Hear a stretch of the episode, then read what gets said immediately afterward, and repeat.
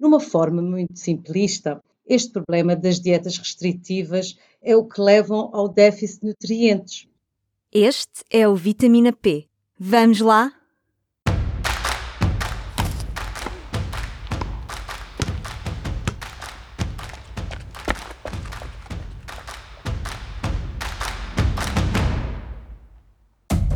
Viva!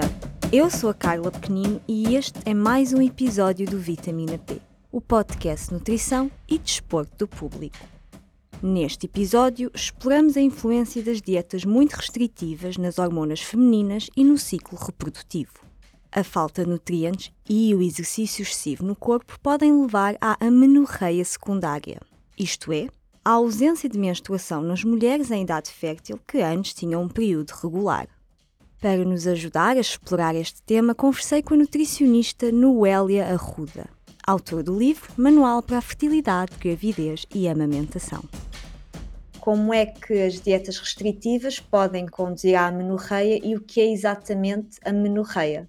Como o próprio nome indica, eh, uma dieta restritiva implica limitar o consumo alimentar. Mas pensar em dieta restritiva não é só em termos calóricos ou energéticos. Essa restrição alimentar vai abranger todos os macro e micronutrientes que são importantes satisfazer as necessidades diárias do nosso organismo para um bom funcionamento metabólico, fisiológico e hormonal para a saúde do, do indivíduo. Numa forma muito, muito simplista, este problema das dietas restritivas é, é o que levam ao déficit de nutrientes. E este déficit de nutrientes provoca radicais livres no nosso organismo. Estes radicais livres estão na base de um stress oxidativo celular e hormonal, e isto tudo gera uma inflamação, que esta inflamação vai gerar mais radicais livres, que vão gerar alterações hormonais, como por exemplo uma alteração hormonal no nosso ciclo menstrual. Mas a menorreia secundária é a ausência de menstruação diagnosticada por mais 3 a 6 meses. Portanto, conforme se a mulher tem um ciclo menstrual regular ou irregular. E nas mulheres em idade reprodutiva, a menorreia impede que as mulheres possam engravidar, porque não há produção de óvulos de qualidade. Muitos fatores podem contribuir para a menorreia. Por isso, o primeiro passo é sempre consultar um profissional de saúde. Estudos mostram que cerca de um terço dos casos são causados por uma combinação de stress, perda de peso e atividade física excessiva. Tudo isto pode comprometer o equilíbrio hormonal. A nutricionista Noélia Arruda explica que um dos fatores que pode ajudar no diagnóstico são níveis elevados de homocisteína no sangue. Níveis elevados desta substância química podem aumentar o risco de doenças cardiovasculares, mas também nos mostram outras coisas. Dentro do nosso ciclo menstrual, é muito importante perceber que há uma relação do, de um ciclo com homocisteína. A homocisteína é uma, um parâmetro de análise que nós podemos pedir perfeitamente uh, à vontade, é, uma, é um parâmetro que avalia o, o nível de inflamação. Isto é um parâmetro que está central na produção hormonal ou se houver alterações hormonais. Portanto, se eu avaliar numas análises normais a homocisteína numa mulher que tenha amenorreia, eu vou ter aqui claramente um indicador de como é que está a inflamação na, nesta pessoa. Vou perceber esta amenorreia por déficit, déficits nutricionais por dietas restritivas, não é? E então a homocisteína dá-nos esse indicador muito interessante. Portanto, se houver níveis elevados de homocisteína, significa, quando nós interpretamos as análises, e no meu dia a dia eu avalio as análises do ponto de vista da prevenção, Uh, e ao avaliar os níveis elevados de homocisteína. Isto, isto, tem a ver com os tais radicais livres, de quando há uma inflamação temos esses níveis mais elevados? Exatamente, se temos níveis mais elevados de homocisteína, significa que temos mais radicais livres no nosso organismo e temos mais stress oxidativo. Uhum. Este stress oxidativo vai levar essa desregulação dos pulsos hormonais, desde o hipotálamo para a pituitária, e vão alterar o ciclo menstrual. A homocisteína é um parâmetro indicador de haver muito stress oxidativo no nosso organismo por déficits nutricionais. A Noélia explica-nos alguns dos nutrientes que não devem faltar para garantir o bom funcionamento das hormonas femininas. O consumo alimentar, e muitas vezes nas dietas restritivas, há o déficit de, de consumo de, de cálcio, de, de, ferro, de legumes, vegetais que têm muito ácido fólico. Isto leva a que haja uma desregulação hormonal Muitas vezes esta desregulação hormonal vai levar a ciclos que não tenham os, o número de dias adequado, pode levar uma TPM muito, muito acentuada, e a TPM acentuada por déficits nutricionais. Um, portanto, será esta, esta associação entre os déficits nutricionais numa forma mais extrema que leva realmente à ausência da menstruação? porque na mulher o ciclo menstrual funciona muito no equilíbrio de toda a estabilidade da, da própria mulher, seja a parte emocional e seja a parte física. Uhum. Tinha-me dito, isso é curioso, que a alimentação pode levar a, a, sintomas mais agravados de, de TPM. Uh, ah, pode explicar um pouco mais em detalhe? Sim. Quando nós temos, uh, quando estamos na segunda fase do, do, ciclo, temos a questão da ovulação e depois, na segunda fase do ciclo, há a progesterona normal, uh, ela vai aumentar a progesterona. Portanto, na primeira fase do ciclo, temos os estrogênios, que vão depois diminuir, depois, logo ali a seguir, a ovulação, e temos a progesterona. Quando as mulheres referem que têm muito apetite por doces, ou que estão mais tristes, ou que estão mais irritadas, ou que ninguém pode falar com elas no local de trabalho ou em casa, antes, naquela semana antes do período menstrual. Significa que está a haver alterações por déficits nutricionais a nível dos neurotransmissores, que são as células, são mecanismos do nosso organismo que vão estar influenciados pelo, pelo, pelos estrogênios, pela falta dos estrogênios e pela presença da progesterona.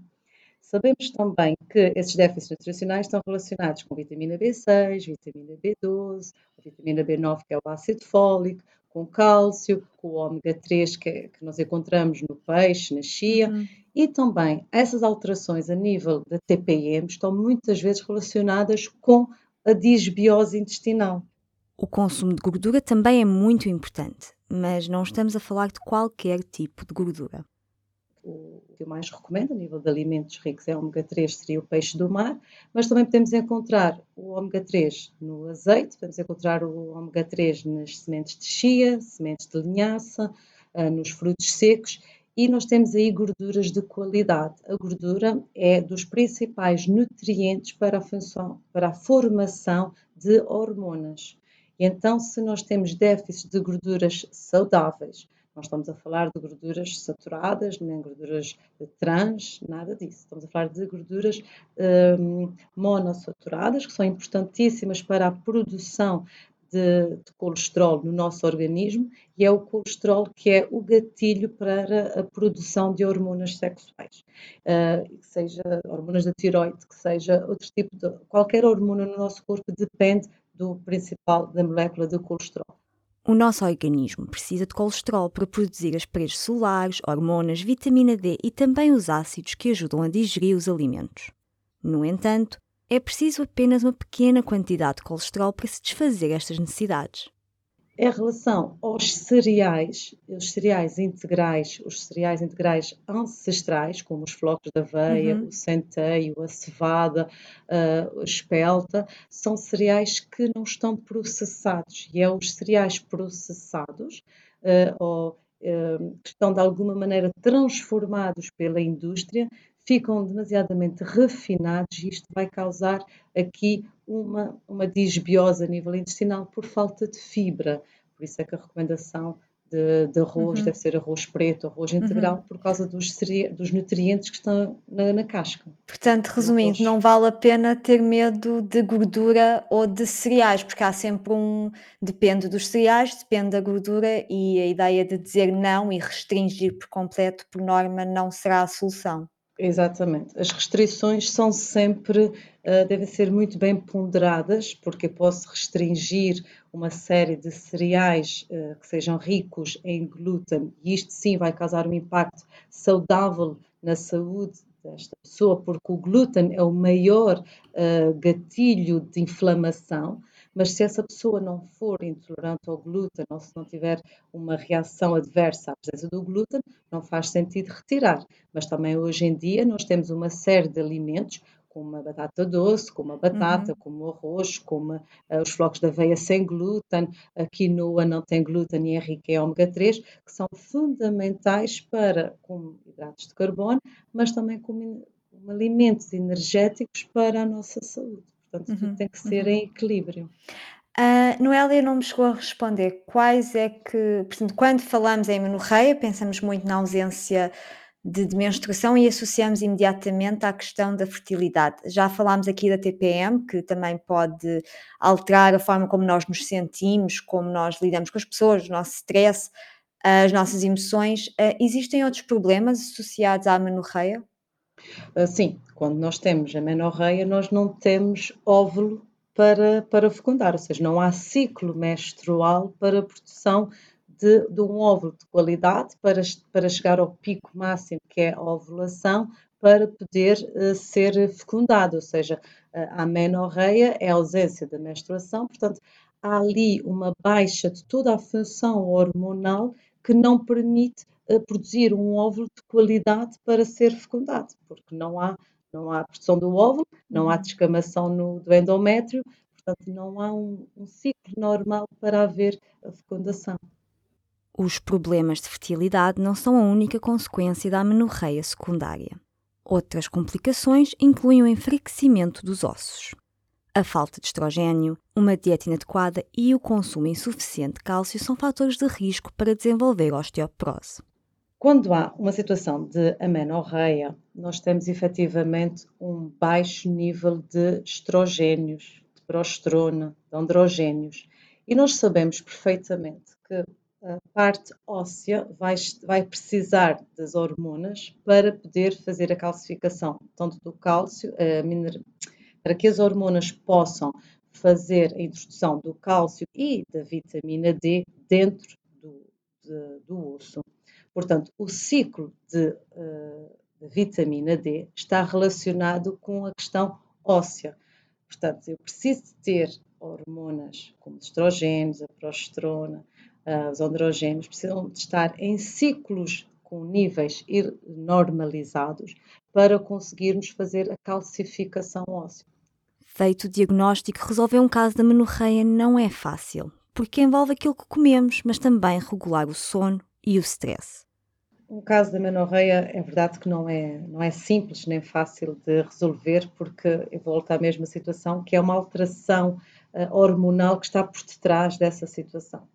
É importante fazer uma anamnese muito uh, minuciosa em relação aos pilares que constituem o equilíbrio hormonal da mulher, seja a alimentação, seja o sono, a atividade física, o stress, estudar as análises clínicas bem estruturadas no, uh, com foco na questão do ciclo menstrual, uma história ginecológica, um estudo genético também pode ser aqui muito interessante para resolver e ajudar uh, a melhorar este caso da menorreia, porque o tempo vai variar, pode, pode haver resolução do tempo, pode haver resolução da situação da menorreia no mês seguinte, como pode levar três, seis meses, um ano ou mais. Depende da gravidade e da severidade desses distúrbios hormonais e que estão por trás da amenorreia. Por vezes, a pílula parece uma solução, mas adicionar hormonas artificialmente não resolve o problema que causou, em primeiro lugar, a ausência de menstruação. Pensar que qualquer substância química que nós colocamos no nosso organismo, ela vai ter uma função que não vai estar, uh, não é natura, não vai de acordo com a nossa questão hormonal. Então a ideia é nós percebermos se estamos a tomar uma pílula com, uh, para regular o nosso ciclo menstrual, aí temos que perceber porque que este ciclo menstrual não está regular. O excesso de exercício também pode contribuir para o diagnóstico, mas a Noélia Arruda alerta que isto acontece em casos extremos em que o corpo já está em stress nós verificamos, e os estudos científicos só conseguem uh, identificar, e temos trabalhos feitos nesse aspecto, é a relação ao ciclo menstrual e as mulheres atletas. Quando há realmente um excesso de exercício físico, há um aumento da testosterona e há uma inibição das hormonas femininas.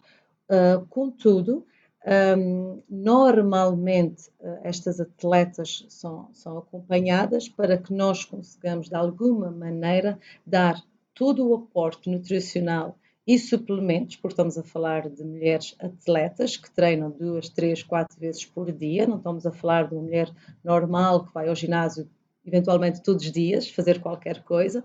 Uh, nestes casos das mulheres atletas, aí sim o aporte nutricional e suplementos e o estudo das análises uh, de uma forma bem regular é muito importante para evitar essas carências.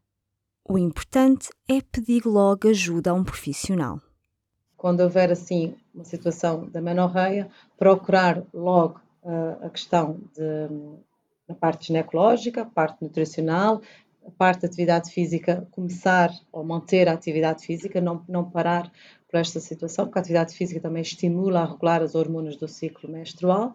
E numa mulher que não pratique, que não seja uma atleta de alta competição, deve sim fazer uma alimentação cuidada, ter um cuidado com o sono, praticar uma atividade física, ter níveis de stress baixinhos, praticar mindfulness, praticar meditação. Isso é difícil quando estamos. eu estou a dizer, uma mulher que está muito preocupada, que quer resolver isto, isso, isso, isso essa preocupação acaba por também causar stress. Causar, exatamente. E o stress está relacionado com a inflamação e a inflamação vai gerar alterações hormonais e uma possível amenorreia. Portanto, tal mindfulness, tentar, tentar não exagerar no stress e, e respeitar, evitar restrições, no fundo, e exageros. Exatamente, exatamente. E foi esta a nossa conversa com o nutricionista Noélia Arruda, autor do livro Manual para a Fertilidade, Gravidez e Amamentação. Ficaram com dúvidas? Têm algo a adicionar? Já sabem, podem sempre enviar o um e-mail para carla.pequenino.público.pt. Antes de nos despedirmos, vamos ao estudo da semana. Ou antes, uma mania. Há um estudo para tudo? Beber água com vinagre ajuda a perder peso porque reduz o apetite. É uma manchete que parece nunca sair de moda. Pelo menos uma vez por ano há artigos sobre este tema. A ideia vem de estudos e especialistas que citam o vinagre como um alimento que pode ter um efeito positivo no açúcar do sangue. Mas água com vinagre? Vários estudos nos últimos anos têm explorado os efeitos do vinagre no processamento da glicose, que é, essencialmente, o açúcar no sangue. A teoria é que ácidos, como o vinagre, podem reduzir o pico de glicose, ou seja, os picos de açúcar no sangue. E isto ajuda a reduzir o apetite e a fadiga, que são coisas que podem ajudar na perda de peso. Até agora, os estudos até têm resultados positivos, mas grande parte deles são feitos com amostras muito pequenas. Numa revisão da literatura publicada em 2018 na revista académica Clinical Nutrition ESPN, o número de participantes variava entre 5 e 16 pessoas. Esta revisão da literatura, que é basicamente um resumo de vários estudos sobre o tema, também mostrava que as refeições nos estudos de vinagre eram todas controladas. Por exemplo, num estudo de 2004, os participantes comiam sempre pão branco, manteiga e sumo de laranja depois de beber o cocktail de vinagre e água. Noutro estudo, de 2009, só comiam puré de batata. Ora, na vida real é peculiar alguém comer só puré de batata. Ainda há poucos estudos sobre como o vinagre afeta outros alimentos, e sabemos que os hidratos de carbono mais complexos, como é o caso do pão integral, necessitam de mais tempo para serem digeridos e absorvidos pelo organismo, e isto pode causar um pico de glicose menor.